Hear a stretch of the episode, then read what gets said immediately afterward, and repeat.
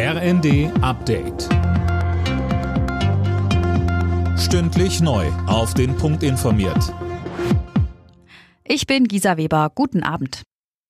Bundeskanzler Scholz hat im Bundestag heute seine mit Spannung erwartete Regierungserklärung zur Haushaltskrise abgegeben. Darin erklärte er, dass das Karlsruher Urteil so nicht erwartbar gewesen sei.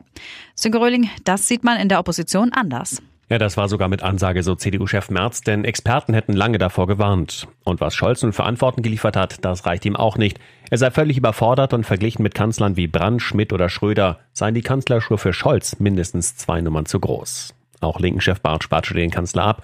Das Urteil habe ihn völlig unvorbereitet getroffen und er trage zusammen mit Finanzminister Lindner die Verantwortung für die Krise und für die Verunsicherung der Bürger. Der Zentralrat der Juden in Deutschland verurteilt das Verhalten von Gil Ofarim. Der Sänger hatte im Verleumdungsprozess jetzt gestanden, dass er den Antisemitismus-Skandal erfunden hat und sich entschuldigt. Ofarim hatte einen Leipziger Hotelmanager beschuldigt, ihn wegen einer Davidsternkette abgewiesen zu haben.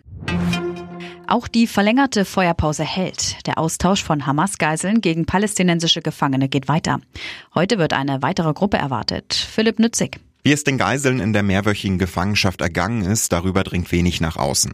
Die Tante eines Zwölfjährigen sagte im französischen Fernsehen, ihr Neffe habe Schreckliches erlebt. Die Hamas-Terroristen hätten den Jungen gezwungen, sich Videos von den Massakern des 7. Oktober anzuschauen und ihn auch geschlagen. Katar, das Land, über das die Vermittlung des Geiseldeals im Wesentlichen läuft, hofft indes auf eine längere und tragfähige Waffenruhe für den Gazastreifen.